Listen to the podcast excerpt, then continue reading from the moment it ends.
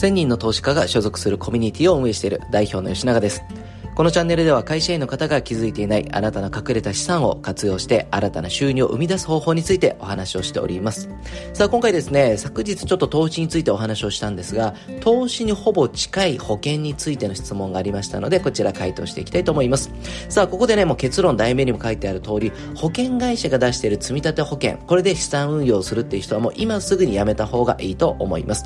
えちょっとですね、これやっぱり会社名とか商品名を具体的に出すと必ずアウトということになってしまうんで、え具体的には出せないんですけども、保険であなたの資産形成っていうのはできないよというのが答えです。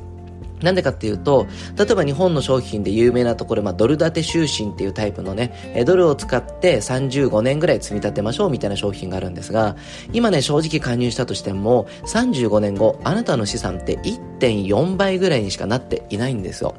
ね。え多くの方っていうのはもちろんそれ銀行に預けるよりはいいでしょと。結局会社員だから、えー、いろんな選択肢っていうものがないんだよねとか、例えば、えー、これから上場目指している会社だとかね、えストックオプションで買えるとかなら別ですけども、結果的に自分の仕事とか副業でしか収入がない。じゃあ、そこで稼いだお金をいかにまあ資産運用して自分の資産形成をしていくかっていう考え方になるんですけども、一番そこで安易でもっと近くで身近で分かりやすいのが保険だからとりあえず保険で入っていると。でもね、実際にさっき言ったように35年で1.4倍になったとしても、実際に物価上昇とか税率を考えるとね、増えないし勝てないんですよ。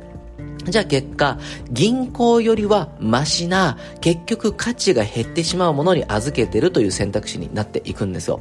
で、ここで出てくるのがさっき言ったドル建て就寝がダメという話。他にも変額保険っていうものもあります。これに関しては正直いいなと思うものも日本で言うと2社あります。で、その2社はいいんですけども、比較対象が当たり前ですけど、運用だから投資信託になるんですよ。結果、保険の中ではいいねと僕は思います。その2社だけね。でも、投資信託っていうのと比較したときに、いや、結局65歳まで下ろせないイデコみたいな商品になっているし、で、別に節税効果がすごく強いわけでもないし、じゃあ利回りがものすごくいいかって言ったときに、いや、投資信託の方が、まあ、ものによってはやっぱいいですし、途中で取り崩して他のものに使うこともできるって考えたときに、なんかね、どうしてもね、中途半端になっちゃうんですよ。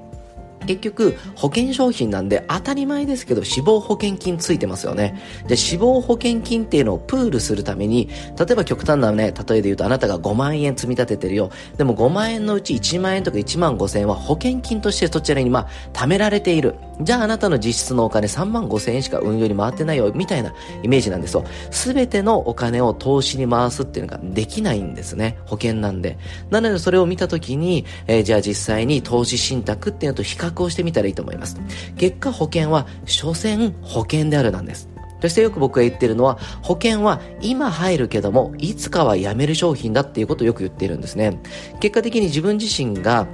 その商品をね、活用したところって、やっぱり所詮、自分がもしもの時に守るんですよ。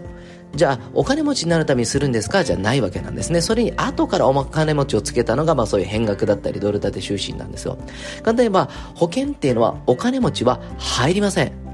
結論から言うとね。なんでかっていうと、じゃあ病気になっても、いやいや僕他の収入があるから大丈夫とかね、資産が1億円以上あるから死んだとしても家族守れるんだって言った瞬間に、保険いらないですよね。なので、保険っていうのは、もしもが起きた時に大丈夫ような保証を自分にはつけておくけども、ある程度資産形成が出来上がったら私はこの商品をやめよう。こういう終わりを決めておくべき商品なんですね。はい。でもこれがですね、なんでそういうふうに世の中が結構今言ってます？いろんなね、YouTube だろうが、えー、雑誌だろうが、あんまり保険って良くないよって言うんですが、なぜ多くの方が投資じゃなくて保険は安心だと思うか？それは唯一保険だけが人をしっかりと介在するからなんですね。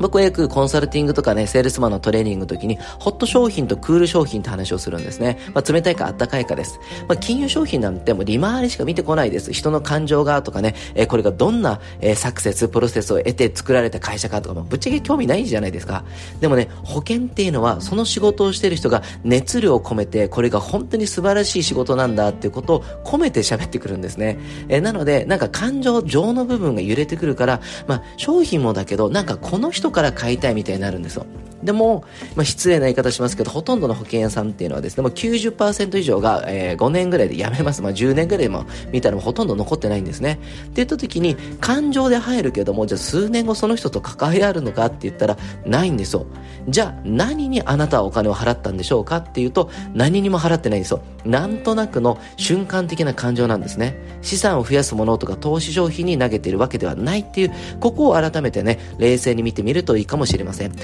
っとこの保険っていうところは結構皆さん根深く、まあ、自分の頭の中に固定概念が入ってしまっているんで、えここについて改めて明日お伝えをしていきます。ぜひですね、ご自身がしっかりとね、え稼いで頑張って守ったお金っていうのを正しい方向に使って、よりね、資産の活用をしていく。えそこの部分について改めて保険の見直しっていうところを少ししていきましょう。